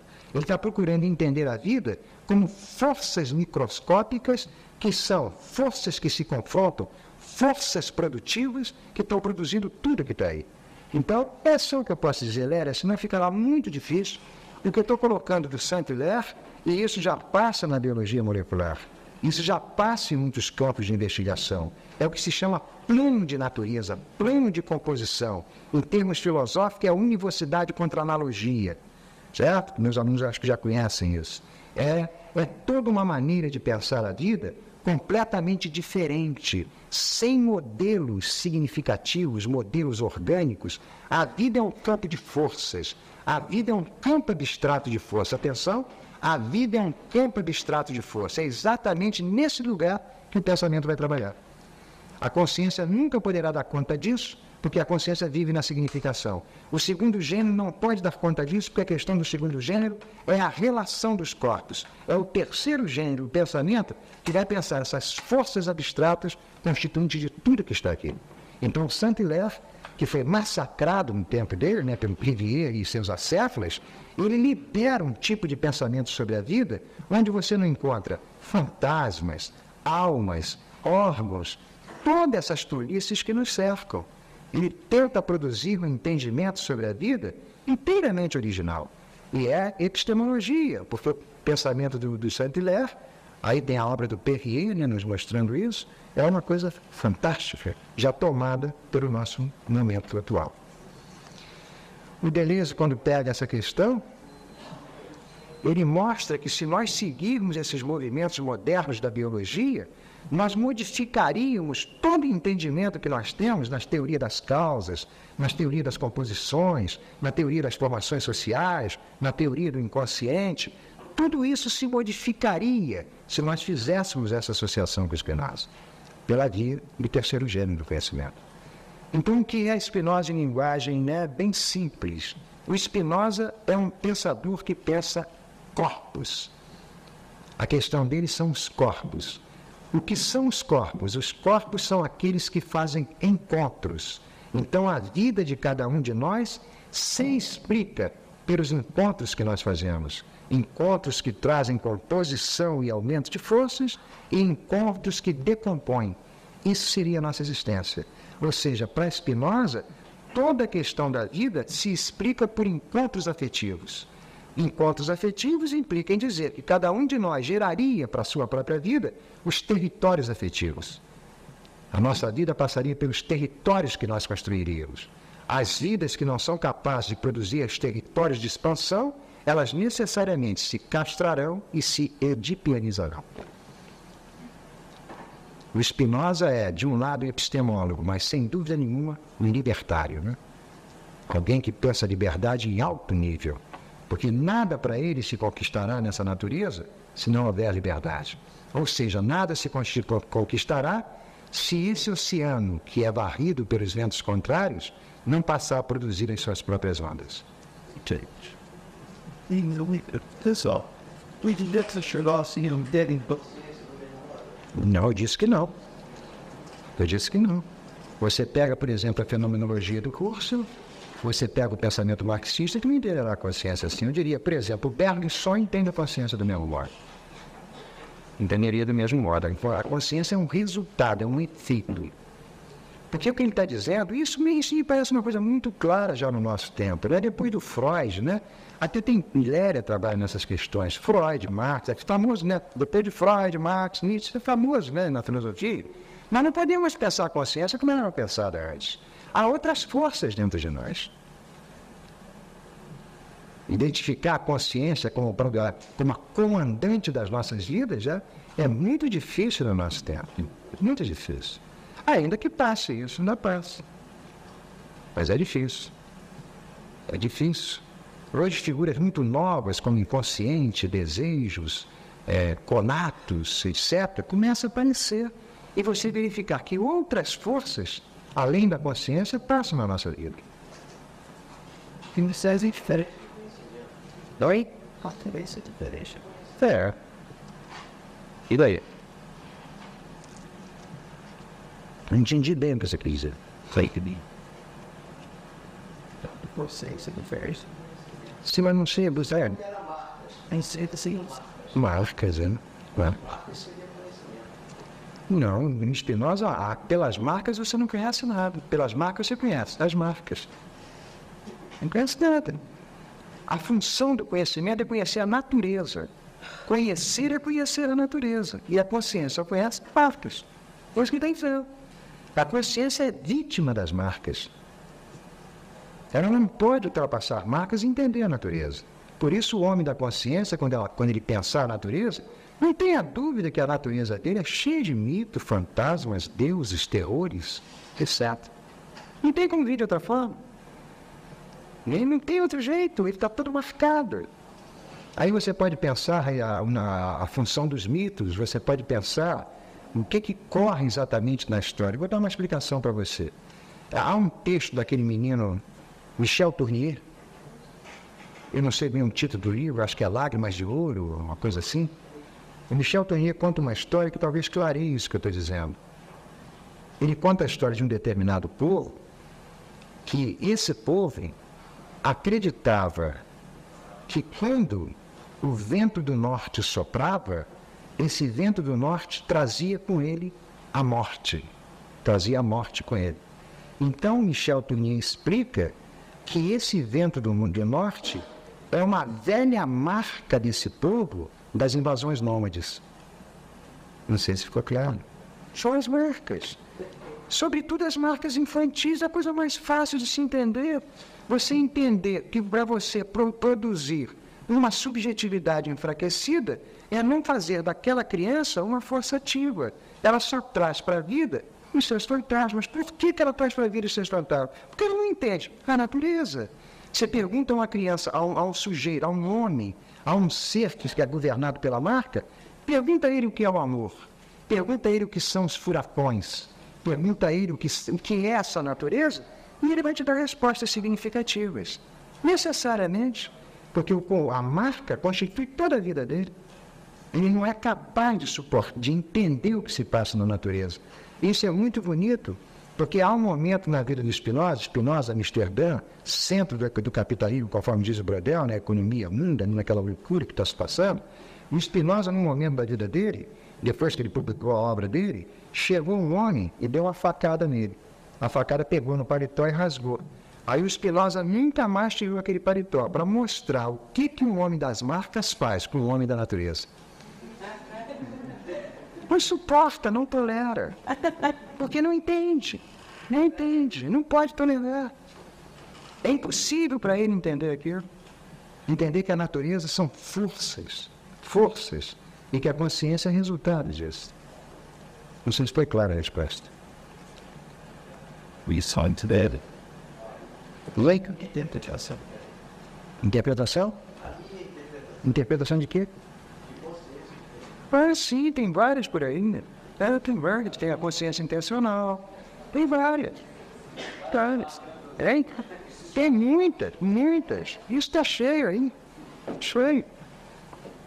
Cheio o que eu estou dizendo é gravíssimo. Eu não estou passando uma aula de filosofia enquanto uma aula de filosofia sem responsabilidade, senão a aula de filosofia não valia nada. A aula de filosofia tem que entrar dentro da aula e produzir modificação, produzir pelo menos vergonha na gente. A gente fica envergonhado do que a gente faz. É isso que eu estou dizendo, a aula de filosofia é seríssima. É tirar a filosofia desse campo de tolice que ela passou, a epistemologia, vou falar sobre a prova ontológica. Ah, a prova ontológica não quer dizer nada, nada. Filosofia é prática de guerra, é uma máquina instalada dentro do campo social para passar exatamente terceiro gênero de conhecimento. Se não passar, é como diz o Nietzsche, pelo menos resta uma tristeza em todos nós, que não somos capazes de pensar. Abala, produz uma diferença. Isso é filosofia. Certo? Então, quando eu falo sobre a consciência, é exatamente isso que eu estou dizendo. O perigo imenso de nós sermos governados pela consciência é porque nós temos uma pedagogia que nos constitui como consciência. Por quê? Porque a pedagogia do Ocidente, a pedagogia do capital, das forças do capital, ela se preocupa em nos, em nos produzir como seres fortes no campo econômico, mas sem nenhuma força no campo político. Você procura qualquer tipo de família que vocês encontrarem, toda a questão da família vai produzir uma criança sadia e forte no campo econômico, para obter sucesso. Mas que aquela criança não tenha força no campo político. Ou seja, o que, que eu estou dizendo? Se naquela família passa uma literatura, passa uma literatura sem força. Se passa uma filosofia, passa uma filosofia sem força. Porque é a questão do nosso campo social, produzir consciências. Não se preocupe se a consciência é boa ou má ela tem que ser desqualificada. Porque questão de bom ou mal, é ela que inventa. É mais uma vez, mais um fanatismo dela. Tá não. Olha, não. Não. A emoções, paixões e sentimentos, eu vou misturar esses três nomes. E é claro que numa filosofia de aula, de sala de aula, teria que distinguir emoção, paixão e sentimento. Mistura os três para não haver confusão. As paixões, a paixão, em Spinoza, é um resultado, ou melhor dito, a paixão se constitui em mim por forças que vêm de fora. Ou seja, Spinoza fala num corpo ativo e num corpo passivo. O corpo passivo é aquele que se constitui por forças que vêm de fora, certo? Então, eu tenho um corpo apaixonado porque forças que vêm de fora constituem meu corpo. Não são as marcas, são as forças. Produzem paixões no meu corpo. Essas paixões dependem das forças que vêm de fora. Por isso, todos os corpos, todos nós, oscilamos nas nossas paixões. Ora com raiva, ora com ódio, ora com cólera, ora com amor. Nós não passamos, não paramos de fazer oscilações. Fazemos oscilações o tempo inteiro. As nossas paixões nos tornam sujeitos oscilantes. E o Spinoza tem aqui um dito muito engraçado. Ele diz que o profeta, atenção, o profeta é um homem das marcas e um homem das paixões. Então ele vai dizer que o profeta trabalha com marcas e paixões. Ora, se o profeta trabalha com marcas e paixões, procure o profeta no momento em que ele teve uma paixão agradável, que ele vai fazer uma ótima predição. Isso é grave, isso daqui não se reduz ao profeta, não, viu? Isso passa para o nosso campo social. O que Spinoza está dizendo é que todos esses mecanismos interpretativos que tem aí têm como fundamento marcas e paixões, a oscilação das paixões. Leia as cartas do Kafka para o pai dele, que vocês vão entender exatamente o que está se passando. O Kafka dizia para o pai dele que não tinha condições de conversar com o pai dele, porque o corpo do pai dele era um corpo apaixonado. E o corpo apaixonado não para de oscilar. Então, aquela oscilação daquele corpo, é dali que vem tudo. Então, você nunca sabe o que vai surgir ali. E o nosso campo social não para de produzir corpos apaixonados. Por isso que um garotinho de 15 anos, quando entra no escritório, a primeira coisa que ele faz é olhar para o olhar do chefe, para ver como é que está aquele corpo apaixonado naquele dia. Se tiver brabo, está terrível. É isso o nosso campo social, produção de corpos apaixonados e produção de marcas. É isso que Spinoza está dizendo. Vamos passar por isso, ultrapassar isso. O Claude é, é tantas pessoas que acho que se chamam de nazistas, como é, o, o Bhagavad, o Castanheira, eles trabalham no terceiro gênero de conhecimento. Eles viam isso. Eles são homens, ou eles já, estão- já são uma superação do homem. Olha aqui uma pergunta terrível que você me fez, né?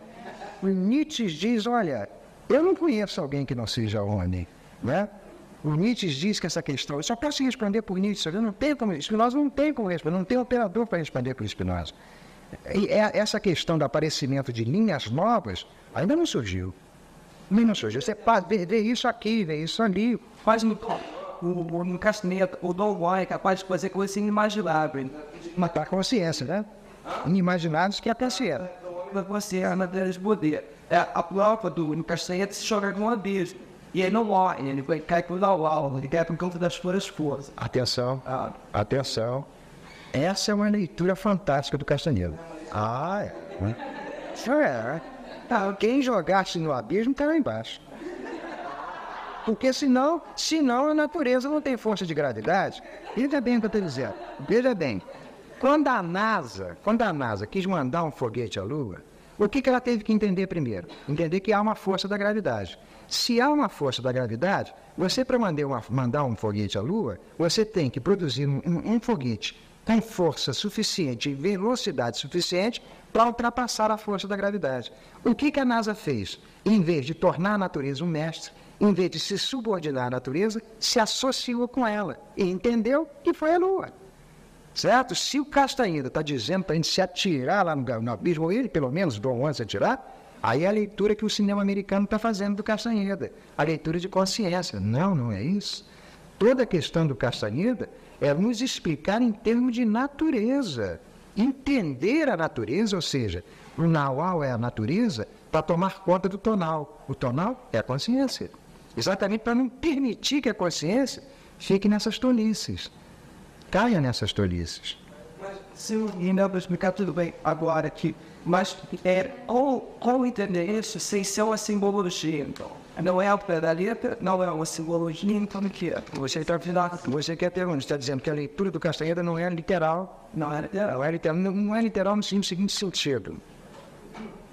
Por exemplo, quando você pega a, a leitura da biologia molecular, pega a leitura da biologia molecular fora dos quadros matemáticos, onde estão passando palavras em português, e lê, por exemplo, o, o, a, a, a, ideia de enzima. Lê a ideia de enzima. Eu estou falando ideia de enzima, porque enzima é uma ideia, né? ainda que exista no real. Quando a biologia molecular pensa, por exemplo, em enzima, ela em momento nenhum ela se preocupa em dar significação àquele objeto. A questão dela é mostrar como que aquele motor, como que aquela máquina se agencia, como é que aquilo funciona. A leitura do Castanheda é uma leitura em termos semióticos intensas.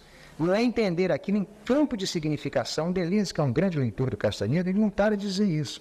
Quando você lê o Castanheira, não, se preocupe em interpretar, em querer buscar significados ocultos ou mesmo significados literais, porque o mundo do Castanheira é uma semiótica da intensidade, é entender a vida como uma intensidade, como agenciamentos contínuos com a natureza, agenciamentos esses que só podem ser fortalecidos através do pensamento. Se você entender o que está se passando, porque senão você fica submetido ao acaso dos encontros, que é o que ocorre conosco nós, os homens da consciência, somos inteiramente submetidos ao acaso dos encontros. A vida se torna para nós insuportáveis porque nós nunca sabemos as forças que vêm de fora para nos tornar. A obra do Castanheira seria esse investimento de Deleuze, pelo menos ele vai trabalhar aquele texto dele, tem até uma tradução diferenciada em português, eu me esqueci agora, é o Poder não sei o quê, que é um dos textos principais onde o Dom Juan está trabalhando no Nauau, no restaurante com Castanheira. Os leitores aí devem saber qual é o texto que eu estou falando. Hein? Tem? É isso aí, tem, tem um título em inglês diferente, exatamente.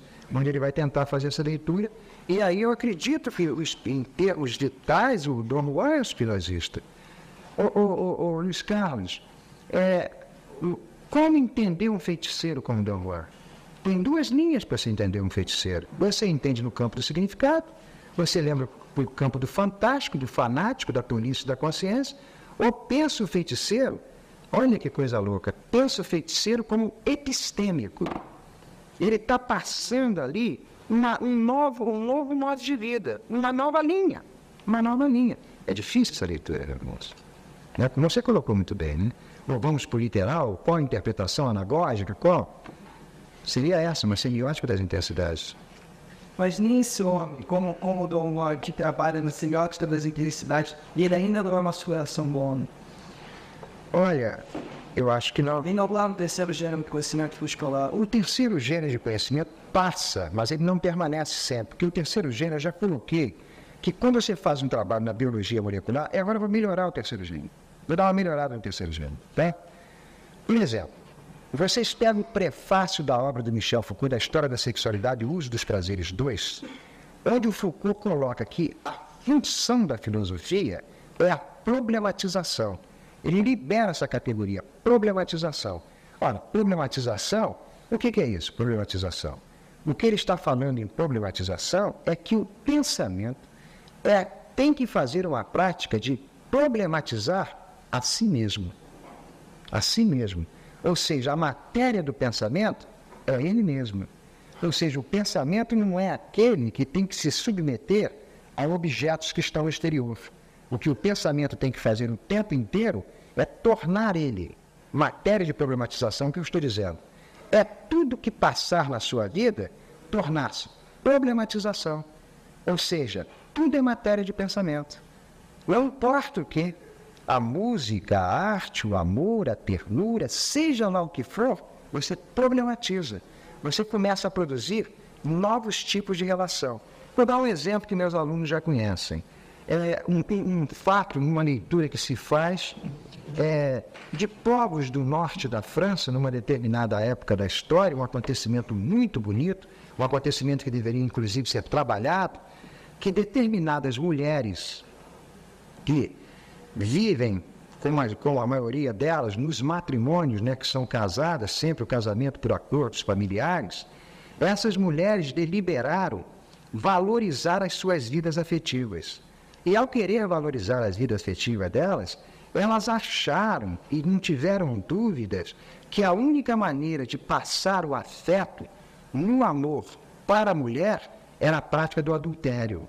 Então elas começaram a fazer prática do adultério não como prática de consciência transgressora, elas não estavam transgredindo as leis do casamento, elas estavam produzindo uma linha de vida. Adultério como linha de vida, porque era o único lugar em que poderia passar o campo afetivo. Não sei se entenderam isso daqui. Isso seria na prática de terceiro gênero, porque você levou o matrimônio para o campo do pensamento. Porque se o matrimônio era, é, é, é alguma coisa regido por leis, é um jogo de famílias, o matrimônio era o lugar das mortes e dos fantasmas para as mulheres. Então elas passavam essas linhas enlouquecidas de produzir o adultério como fortalecimento da vida, veja que risco elas tomaram ao se tornarem filósofas. Não? Que risco terrível. Porque é exatamente isso que é filosofia. Ou a filosofia é o risco superior da vida, ou não vale nada. Não serve para nada. Vamos continuar com as ciências. Ida. Essa questão lá no tédio, a mesma de varrer junto, Will. O Labelle de Jour parece, se aproxima, né? Se aproxima. Se aproxima. Não estou muito lembrado do Labelle de Belle Jour, mas sim. Catherine Deneuve, né? Sim, sim. O, o que eu estou passando do adultério é uma questão que o Spinoza está nos colocando em termos da lei. Em termos da lei. Porque quando nós pegamos um, um morfema, né? uma palavra, lei, lei, essa palavra vem penetrada de significações. Certo? Então a palavra lei, ela é toda penetrada de significações religiosas. Moisés, etc., cheio de significações religiosas. Então Spinoza vai fazer alguma coisa muito parecida, não sei se vocês chegaram ali, a Antígona, né, a tragédia Antígona, onde aparece uma, um debate entre Antígona e Creonte sobre nomos, lei. Né, a Creonte falando sobre lei, Antígona falando sobre lei, mas cada um passando uma noção completamente diferente. O que Spinoza está dizendo é que há duas leis. Há uma lei da consciência, uma lei dos signos, a lei fan fantástica, a lei fanática, e há uma lei da natureza. A lei da natureza é a lei dos afetos. Ou seja, aquele que vive em termos de, natureza, a grande questão dele é fazer composições para aumentar a sua força. Então há essa diferença de lei. Né? Você, quando pensa Spinoza, fica muito surpreendido, porque ele está pensando, ele está mostrando duas linhas na vida. Uma linha em que você é comandado pelas leis autoritárias, as leis que geram obediência, as leis do poder político e a lei da própria natureza. A primeira você transgride, a segunda é férrea. A segunda ou você entende ou você não ultrapassa, entendeu?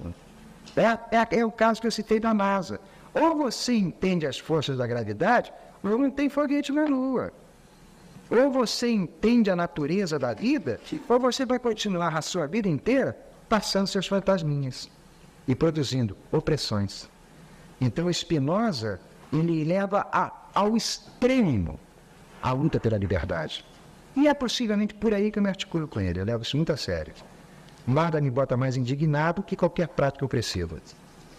Sobretudo a prática da consciência. Né? O irrita me irrita não em termos de lei da consciência, mas em termos de lei da natureza. Para mim, a vida tem que se constituir pelos grandes afetos, pelas grandes composições. Por isso, eu sou apaixonado, apaixonado em termos riuminianos, não espinozistas, não é apaixonado para fazer agenciamentos com Binder, agenciamentos com Nietzsche, com Spinoza, com muitos dos meus alunos, com muitos dos meus amigos, porque estou vendo passar ali coisas muito bonitas. E claro, Plastres, fantástico, fantástico.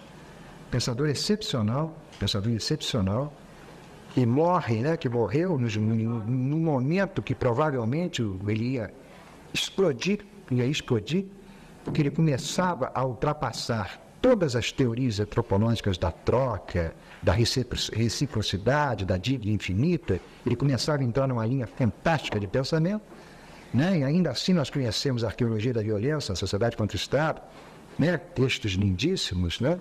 Fantásticos, que mostram né? uma maneira de pensar a vida, mas que evidentemente o, a subjetividade humana não suporta. Quando Clastes diz, por exemplo, que a guerra no primitivo tem um objetivo. Qual é? Produzir o quê?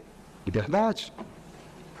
Não é? São coisas que nós humanos não vamos compreender. Nós humanos solicitamos a paz, né? sem, por exemplo, entender que a paz é uma invenção do Estado. Nós não entendemos o que, que são os movimentos da história. Você só começa a entender esses movimentos da história se você faz esses investimentos fortes. É, ligando Pierre Clash ao cinema, Kurosawa, né? liga Pierre Clash ao Kurosawa. Kurosawa é muito parecido com Pierre Clash. Ele entendeu muito bem o problema do campo social, entendeu muito bem o que é o problema da guerra, por exemplo, que é o centro da obra do Pierre Clash. Ele entendeu, o Kurosawa diz que ele foi fazer cinema porque ele foi, de uma certa maneira, espinosista. Ele verificou que no Japão, numa época da história do Japão, houve um encontro terrível. O Estado se encontrou com os camponeses japoneses. E na hora que esse encontro se dá, ele descobre que os japoneses diminuíram 20 centímetros. Não sei se vocês entenderam. O Estado, quando chega, é barra pesadíssima. Diminuíram 20 centímetros. Por quê? Porque houve um mau encontro. É exatamente isso que Spinoza está dizendo. Nós temos que entender a natureza para produzir os encontros que vão fortificar as nossas vidas. O encontro com o Estado levou a isso. Aqui nós não, não, provavelmente não diminuímos 20 centímetros em termos quantitativos de extensão, mas diminuímos 20 centímetros em termos de intensidade. Né? Não há nada mais que se queira no campo social em que nós vivemos do que fazer baixas de intensidade, diminuir a produção da vida, a potência da vida. Exemplo clássico brasileiro, exemplo clássico da nossa universidade. A nossa universidade não é uma universidade para produzir pensamento. A única coisa que se produz na universidade é obediência. Se ensina o estudante a obedecer. Tanto que eu luto com muitos dos meus alunos, né, que eu eles sabem disso, eu luto muito com eles quando eles querem quando eles começam a dizer para mim, eu não suporto mais, eu digo, não, aguenta a barra. Aguenta a barra. Pega esse diploma. É um instrumento de guerra. Instrumento de guerra. Porque a universidade só passa isso para nós. Quando você começa a verificar aulas em que a questão passa a ser o pensamento, o estudante fica inteiramente surpreendido. Ele não está habituado, ele não está formado para isso. Porque desde os três anos de idade ele não para de receber essas forças constituintes de marcas e sinais. Em linguagem literária, o que se produz é produzir um homem dos hábitos, um homem que tem um conjunto de hábitos e julgue que aquele conjunto de hábitos que ele tem é a natureza dele. Então é preciso passar uma força, sobretudo a literatura é muito bonita para isso, de estranhamento. Abrir uma espécie de buraco onde você começa a verificar que sua natureza não é o seu conjunto de hábitos. Né? Quando a gente lê o Michel Foucault, a gente fica muito surpreendido por causa dessas coisas. O Foucault, quando vai pensar o homossexualismo grego, diz o homossexualismo grego não tem nada a ver com o homossexualismo do Ocidente. Se vocês quiserem articular o homossexualismo do Ocidente com o homossexualismo grego, vocês não vão entender nada. Aí o homem do hábito diz assim, Foucault é louco. Aí o Foucault diz, sou. Porque é preciso ser louco para vencer os hábitos. Por isso que a loucura não para, a loucura e a literatura, a loucura e a arte, a loucura e a filosofia não param de ser perseguidas pelas forças repressivas do campo social, psiquiatria, etc. Porque é exatamente isso, para produzir esse mundo novo, é preciso correr um risco muito grande. Correr um risco de pensamento. Ir, ir aqui de uma beleza incrível. Ir, e isso é o pensamento, não naquilo que é real, e não naquilo que é possível. A questão do pensamento é produzir o impossível. Produzir o impossível, produzir o impensável. É exatamente o que Nietzsche fez. É exatamente o que Spinoza fez. E além de todos os limites que nos foram dados por Kant para o pensamento. Não é transgredir, muito mais do que transgredir, é produzir exatamente o novo, produzir impossibilidade. É. Then you advance some outside the stuff home, is added YouTube, we can go Intuição? go. E that's my word. Seems to be Te dava encontro. the idea and it's that you Forma nenhuma. Não é a questão assim que você está colocando. Porque quando você vai pensar o, Bergson, há três ideias em Bergson, são as ideias principais. É a intuição, o elan vital e a duração. Você não vai entender a intuição de Bergson sem entender a duração de Bergson. A grande questão dele é a duração. E a duração é exatamente isso que eu estou dizendo com as diferenças bergsonianas, mas é exatamente isso que eu estou dizendo. Ou seja, o pensamento não se constitui pelo outro de forma nenhuma. Se o pensamento se constituir pelo outro, é exatamente as forças de fora que estão te constituindo. A intuição não é isso. É isso. Em Bergson, as linhas são muito diferentes, viu, Miriam? Bergson não é como Spinoza. O Bergson está pensando a vida como elemento vital e a matéria. Está pensando essa relação para aqui. E a vida não se, a vida não se constitui enquanto pensamento pelas leis da matéria, ela se constitui por ela mesma. Certo? Mas eu não vou desviar para o Bergson, que a gente sairia da ideia do Spinoza, né? Mas procura rever essa questão da intuição do Bergson, ligar a Dille, a duração, que você vai entender bem o que ele está falando. E se aproxima muito isso disso que eu estou dizendo do Spinoza. São pensadores malditos que atravessam a história. Ainda que o Bergson seja maldito, muito interessante, que era da academia francesa, né? Muito estranho, mais estranho dos malditos. Aliás, viu o retrato do Bergson, você já disse, só pode ser um maldito, porque isso não é um homem, isso é um negócio loucura aquilo ali, né? Agora, esses pensadores é exatamente o que é a filosofia. Ou a filosofia é uma sal das epistemologias, das teorias das ciências, ou a filosofia está trazendo alguma coisa de novo. E isso eu não paro de dizer sempre, né, para aqueles que estão estudando filosofia: olha, o nosso risco é muito grande. Ou nós vamos ser meros serviçais do Estado e somos, né, praticantes de opressão. Filosofia é simultaneamente a produção da liberdade, a produção do pensamento, a produção da ciência, a produção da arte, a produção da vida. O que eu estou dizendo para vocês, então, em termos de terceiro gênero de conhecimento, ou em termos de, de liberdade, por essa questão que você me colocou, é que, segundo Spinoza, a vida talvez ainda não tenha começado nesse planeta. Que coisa. É, que coisa. E só tolo não sabe disso. Só quem não quiser pensar. É, o que que, se, o que, que, o que, que é as nossas vidas? A verdade é que nossas vidas são vidas de, de, determinadas pela consciência.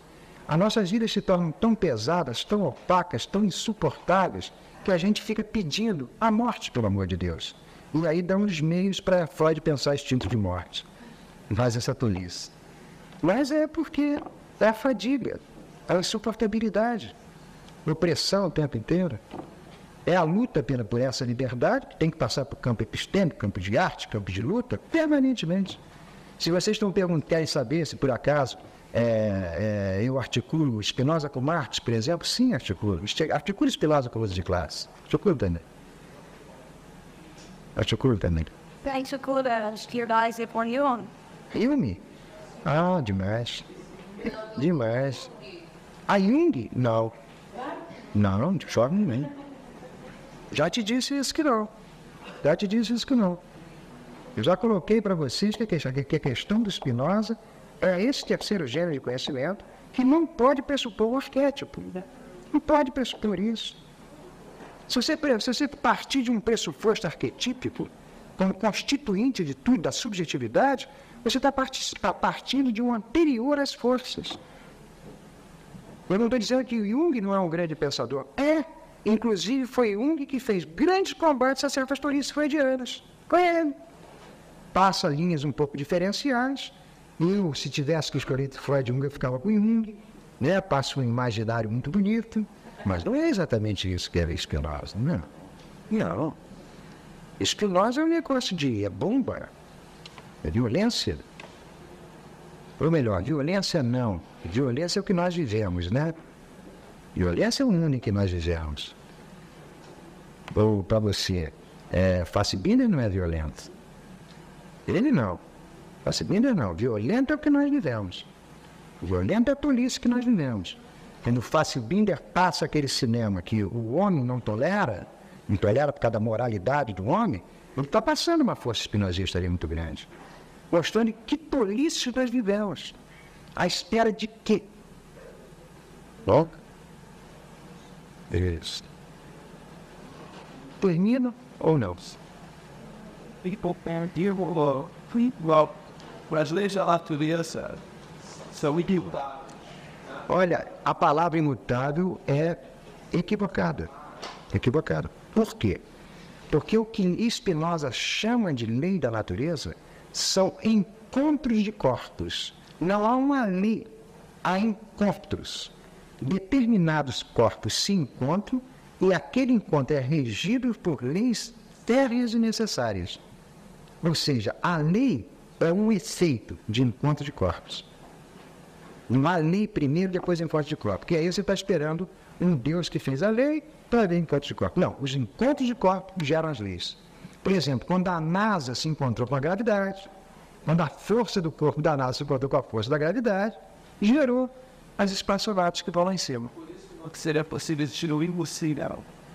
O impossível, o que eu estou chamando de impossível, é, é, é, uma coisa muito simples.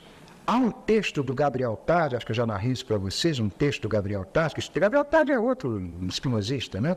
O Gabriel Tarde diz, por exemplo, que os gregos poderiam ter inventado a bússola, porque na Grécia tinha todos os elementos para se produzir uma bússola. Eles não inventaram, não descobriram a América. Certo? O impossível é não ter sido inventado. É isso que eu estou dizendo. Não sei se vocês entenderam. Isso é uma isso é o que se chama argumento dominador dos megáricos. Eu acho que eu já passei isso em aula. É, é, só é impossível o que não foi inventado. Porque a teoria da, a teoria da invenção se, se opõe à teoria da descoberta. Descoberta é um desvelamento, você descobre o que está escondido. A ciência faz isso. A invenção é uma produção. Ou seja, se algo não foi descoberto hoje, vai ser descoberto amanhã. Se algo não foi inventado hoje, não vai ser nunca. Porque hoje é que os elementos estavam reunidos para serem conjugados. A invenção é uma potência, um poder da vida.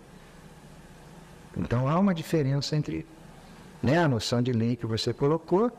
A lei não é uma, uma, uma, uma escrita, não é uma escrita prévia à relação dos corpos, embora nós pensemos assim a partir da invenção do Estado. Né? Mas a escrita não inventa a lei, a escrita é um mero efeito, são meras marcas. O que tem são relações de, for de forças na natureza. Então toda a natureza se explica por essas relações de forças. Não adianta você querer ultrapassar isso. Exemplo, a entropia, segundo o princípio da termodinâmica, é uma realidade da física. Está aí. Está aí a entropia, né, que caminha né, para o fim calorífico, né? E a vida é o quê? É nega entropia. A vida é exatamente a negação de entropia. A vida, para se dar esse planeta, o que, que a vida teve que entender primeiro? A entropia.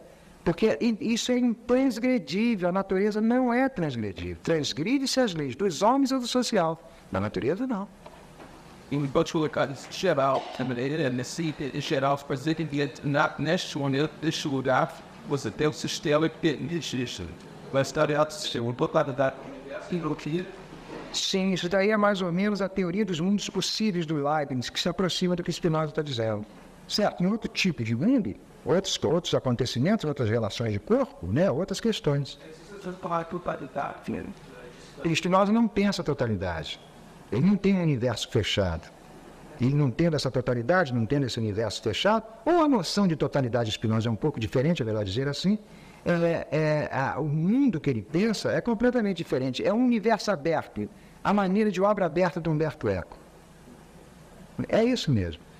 Se, se, se, se você pode jogar uma teoria das artes para a física, usa Humberto Eco. É uma teoria de obra aberta. É uma natureza que não para de se construir. Ela nunca está teve pronta, está pronta ou estará pronta. Nunca. A natureza é sempre efetuação. Porque a nossa tendência, né, é acompanhar aristotelicamente, ou as tradições aristotélicas, é pensar que a natureza se encaminha para um fim, vai se realizar num fim. Ou uma maneira platônica, ela nas origens era perfeita e se degrada. Ela não teve origem e ela não tem fim. Ela é autoprodução eterna. Nunca vai se consumar. Ou seja, é processo, é deveniris. Aprendeu gnóstica de Deus em psicologia? Deus e terceiro, sim, claro, claro. A questão do Spinoza, o Spinoza quando fala em religião, ou quando ele fala em amor, ele fala no amor do primeiro gênero, no amor do segundo, no amor do terceiro. Fala numa religião do primeiro, do segundo e do terceiro. Por exemplo, a religião do primeiro é a religião do terror, a religião da obediência. Adão, Adão, pecador, isso é a religião do primeiro. Ou seja, uma religião do terceiro, uma episteme do terceiro gênero, é a partir de Deus. Mas não é o Deus do primeiro gênero, logo não é o Deus da teologia tradicional. Não é o Deus da teologia tradicional. Porque esse Deus do terceiro gênero é o Deus natureza. Você, para fazer uma prática em terceiro gênero, você tem que entender as leis da natureza. Isso que é o terceiro gênero para ele. Você não precisa rezar para ele. Porque quem reza é o homem do primeiro gênero, que obedece a Deus, busca graças de Deus. Ou seja, no terceiro gênero é entendimento da natureza. Não sei se foi claro, viu? Então, sim, sem Deus não há terceiro, não há terceiro gênero. É um momento muito difícil para te explicar tecnicamente isso daqui, seria uma teoria da essência, da existência, é impossível tecnicamente eu te explicar numa, né, numa, numa aula só, mas o que Spinoza está dizendo é que sim, associação com Deus para passar uma vida superior. Porque Deus é natureza para ele. É muito parecido aqui uma associação com, que o Spinoza faz com aquele menino do século XVI, o alquimista do século XVI, o Paracelso. O Paracelso, quando pensa a natureza, ele não para de dizer isso. A natureza nunca será minha mestre. A natureza é aquilo que eu tenho que me associar com ela. É associação, associação de potência. Aí sim, Spinoza pensa a mesma coisa. É associações, composições, conjugações. É assim que você vai passar a sua vida. E é por essas conjugações que o pensamento pode aparecer. Então, o homem, o homem não está na priva O Spinoza não diz isso não, viu? Não. Isso é questão já de, de, de alguém mais barra pesada que é o Nietzsche, né? O Spinoza diz que, que, que esse terceiro gênero, que ele chama de estado de beatitude, estado de alegria perfeita, porque há uma alegria de primeiro, uma alegria de segundo, uma alegria de terceiro, ele diz que há uma alegria de terceiro gênero, que é a beatitude, que é a associação com Deus. Ele entrou. Isto por causa de de jogo. Oi, dois, né? É. Ah, ele disse, o Esther, e Não, filha, veja bem. Porque eu comecei por utilizar a categoria de criação, a ideia de criação, sob os atributos da teologia tradicional. Foi assim que eu utilizei. Ideia de criação mais atributos de teologia tradicional. Agora eu já estou falando em criação, atributos, terceiro gênero de conhecimento. Certo? Criação agora está sendo pensada como uma coisa diferente. Porque para Spinoza, o puro fato de Deus criar uma natureza, olha só que coisa bonita. A teologia tradicional nos diz: Deus criou uma natureza. Ora, se Deus criou uma natureza, significa que antes dele ter criado, não existia essa natureza. Ele criou em um dado momento, então a natureza aparece num dado momento. Antes da natureza ter sido criada por Deus, ela não existia. Significa então que Deus muda de opinião porque ele passou a não concordar mais com o que existia antes, produz uma coisa nova. É um Deus impotente, o Deus da teologia tradicional, que muda de ponto de vista. É isso que ele está combatendo. Combatendo um Deus impotente, que muda de ponto de vista. E é esse que é o Deus criador. A categoria de criação que nós temos é muito ligada à teologia tradicional. Nós fomos feitos a imagem dele? Olha, eu acredito que está certo. Fomos feitos a imagem desse Deus que está aí, impotentes como ele. É. Exatamente. É, aí você tem uma coisa muito bonita que você colocou, a questão do catecismo, né? Nós fomos feitos a imagem e a semelhança de Deus. O que é o demônio? O que é o demônio? O demônio é aquele que mantém a imagem, logo a estética mas perde a semelhança, logo a ética. Spinoza é o demônio. É belo como Deus, mas é um terror demoníaco, porque ele está passando todo o pensamento da natureza. Provavelmente Spinoza era um associado, não foi, né? mas se associaria a feiticeiras, a bruxas, certo? E aí feiticeiras e bruxas não seriam seres mágicos e religiosos, não seriam pensadoras da natureza. Aí leiam Michelet. Vocês vão pegar o espinosista. Leiam lá que vocês vão ver. Deixa eu termino, continuo, ou tem mais pergunta? né? Senão vai virar isso daqui chamada dívida infinita, né? Vai toda a vida. Hein? Olha, eu vou terminar, mas ao terminar eu vou passar a palavra para a Miriam, né? acho que é a Miriam que vai falar, em relação a, a questão do, da, da, da do, do, não sei nem bem o que ela vai falar, bem, é sobre a questão do Rosa Cruz, né? Ela iria colocar Me parece que em relação a Spinoza, etc. Né? Eu, aí eu passo para o público, né? faço parte de hoje junto com vocês. Então, muito obrigado.